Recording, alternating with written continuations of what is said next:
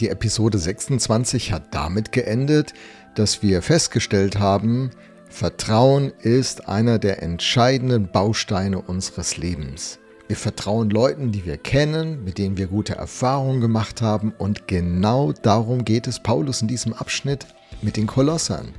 Er will ihnen zeigen, Gott ist vertrauenswürdig. Hey, erkennt das. Da waren Irrlehrer aufgetaucht in dieser jungen Gemeinde und die haben denen den Kopf verdreht. Paulus richtet sie wieder aus, er kalibriert sie und sagt, hey, richtet euren Blick auf diesen Jesus Christus, denkt über ihn nach, betet ihn an, seine Person, richtet euch an ihm aus. Paulus schreibt ja den Kolossern, dass Jesus der Ursprung und das Ziel vom ganzen Universum ist. Alles besteht durch ihn, alles ist durch ihn in Existenz gekommen und alles läuft auf ihn zu. Und gerade auch jetzt, in diesem Moment, besteht dieses Universum, weil er ist. Und dafür habe ich einen genialen Text in der Hinterhand und der muss jetzt sein. Hebräer 1, Verse 1 bis 3. Da schreibt der Autor, wir wissen nicht, wer den Hebräerbrief geschrieben hat. Einige tippen auf Paulus. Nun, wir lassen das offen. Und das steht. Viele Male und auf verschiedenste Weise sprach Gott in der Vergangenheit durch die Propheten zu unseren Vorfahren. Jetzt aber, am Ende der Zeit, hat Gott durch seinen eigenen Sohn zu uns gesprochen. Der Sohn ist der von Gott bestimmte Erbe aller Dinge. Und dann, durch ihn hat Gott die ganze Welt erschaffen. Er ist das vollkommene Abbild, Icon von Gottes Herrlichkeit, der unverfälschte Ausdruck seines Wesens. Und dann, durch die Kraft seines Wortes, trägt er das ganze Universum.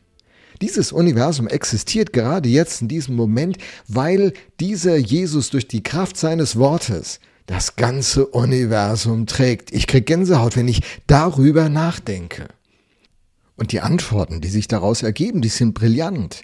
Also auf Fragen wie, wo finden wir unsere Identität? Wo gehören wir hin, unsere Zugehörigkeit? Was ist eigentlich die Bestimmung unseres Lebens? Wie können wir einen Unterschied beitragen in dieser Welt? Und die Antwort ist jeweils, Jesus ist die Quelle des Lebens.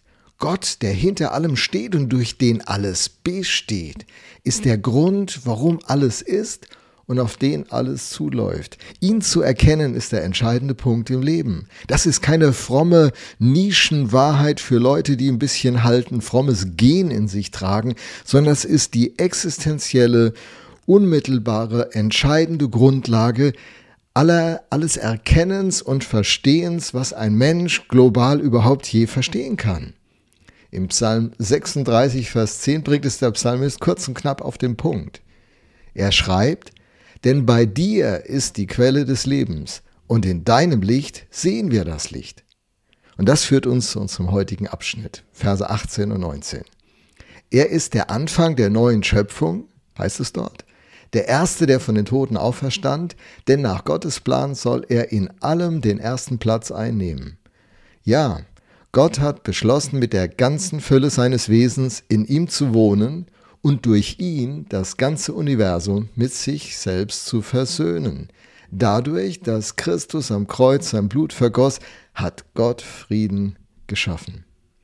Gott macht etwas ganz Neues und alles beginnt mit diesem Jesus. Er ist der Erstgeborene der neuen Schöpfung. Gott erneuert alles und es beginnt mit Jesus. Er ist der Grund und der Mittler also der, durch den alles in Existenz kommt, der ersten Schöpfung, die sich dann aber von Gott getrennt hat. Und er ist nun auch der Grund und Mittler für die neue Schöpfung. Er ist der neue Adam, der erste der neuen Welt, die sich gerade in der alten Welt ihren Weg bahnt. Und zwar durch die Gemeinde. Der erste, der von den Toten auferstand, auch im Alten Testament sind doch Leute vom Tod auferstanden wieder. Und war das nicht im Dienst von Jesus auf der Erde so, dass er Tote auferweckt hat? Ja, das stimmt. Aber sie sind alle irgendwann gestorben. Wie alle, die auch geheilt wurden von Jesus, irgendwann gestorben sind, die von Dämonen befreit wurden und sonst auf eine Art Gottes Eingreifen erlebt haben, sind immer wieder dann am Ende doch gestorben. Auch die, das Brot gegessen haben von der Speisung der 5000. Jesus ist der Erste, der von den Toten aufersteht und dann nicht mehr stirbt. Das heißt, er hat die Macht des Todes zerstört und das ewige Leben in Fülle jetzt für uns alle möglich gemacht. Die Auferstehung ist das Siegel. Wenn die nicht passiert ist, ist der ganze christliche Glaube hinfällig, schreibt Paulus im ersten Korintherbrief. Gott ist dabei, das ganze Universum in Ordnung zu bringen. Als Christen, die wir die persönliche Vergebung und Erlösung durch Jesus sehr schätzen, könnte uns diese Dimension entgehen. Gott ist dabei, nicht nur dich und dein individuelles Problem zu lösen, er ist dabei, das ganze Universum wieder in Ordnung zu bringen. Diese Rebellion umzukehren, die im Garten Eden begonnen hat und alles ins Chaos gestürzt hat und heute immer noch wirkt, dass alles aus den Fugen geraten ist. Lest die Tageszeitung. Aber Gott ist dabei, alles wieder in Ordnung zu bringen, die Schieflage zu beenden, alles wieder ins Lot zu bringen.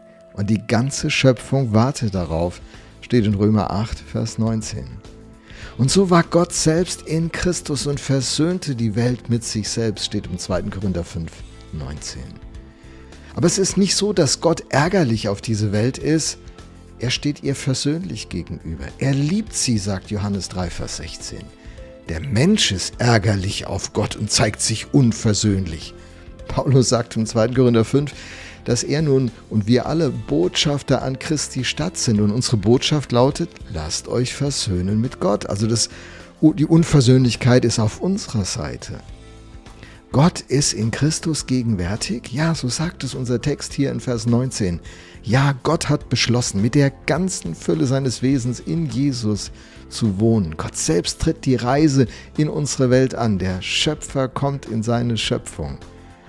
Und äh, die Versöhnung kostet ihn alles. Da heißt es, dass äh, Christus am Kreuz sein Blut vergoss. Und Blut, das ist das Synonym für das Leben. Gott selbst gibt sein Leben, damit wir zum Leben kommen. Wir, die wir den Tod verdient hätten, kommen in diesem Tausch am Kreuz an das Leben ran, das wir nicht verdient haben. Und das Ziel von allem Frieden. Das sind wie konzentrische Kreise. Erst Friede mit Gott, dann Friede mit mir selbst, Friede mit meinen Nächsten, Frieden in meinem Umfeld. Gottes Plan ist, Frieden in dieser Welt, im Universum zu schaffen. Und das ist die hohe Berufung der Kirche. Wir sollen Frieden in diese Welt bringen. Und es hat begonnen mit Christus in unseren Herzen und durch unsere Herzen, durch unser Leben in dieser Welt. Das ist unsere hohe Berufung. Leb sie heute.